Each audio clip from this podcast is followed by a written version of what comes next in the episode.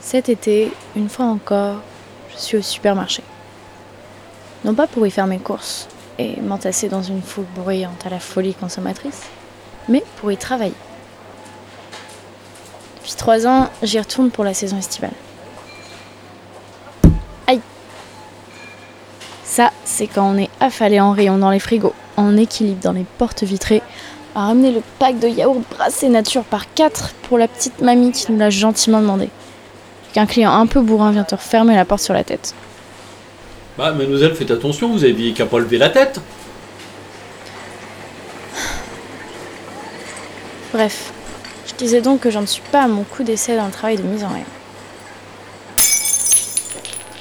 Bon, bah tant pis, hein, mais si c'était mieux rangé aussi. euh, À croire que j'en ai développé un syndrome de Stockholm. Je travaille donc dans un supermarché, temple de l'abondance et de la consommation. Et à côté de ça, j'oriente la plupart de mes choix personnels et professionnels selon mes valeurs, écologistes notamment. Autant dire que je ne me sens pas vraiment dans mon élément. Mais pour moi, cela va au-delà de la simple mise en rayon. Je pourrais me contenter de dire que ce n'est qu'un travail d'été. Mais non. Je pense pas qu'il y ait de petites actions. Pour moi, chacune d'entre elles ont une portée politique. Mettre son cerveau et ses bras à disposition d'un système que l'on souhaite changer, ça ne me convient pas.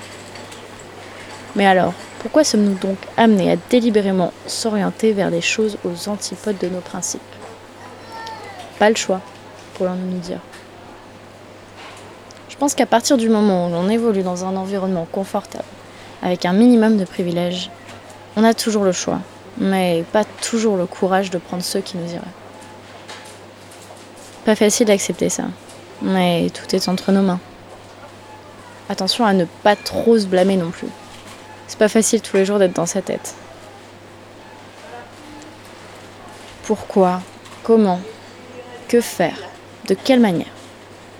Ce sont les questions qui se bousculent dans ma tête durant ces heures d'été à effectuer des tâches répétitives. Puis je sors du travail et me souviens que dans ce maigre malheur, j'ai l'immense privilège d'être à côté de la mer.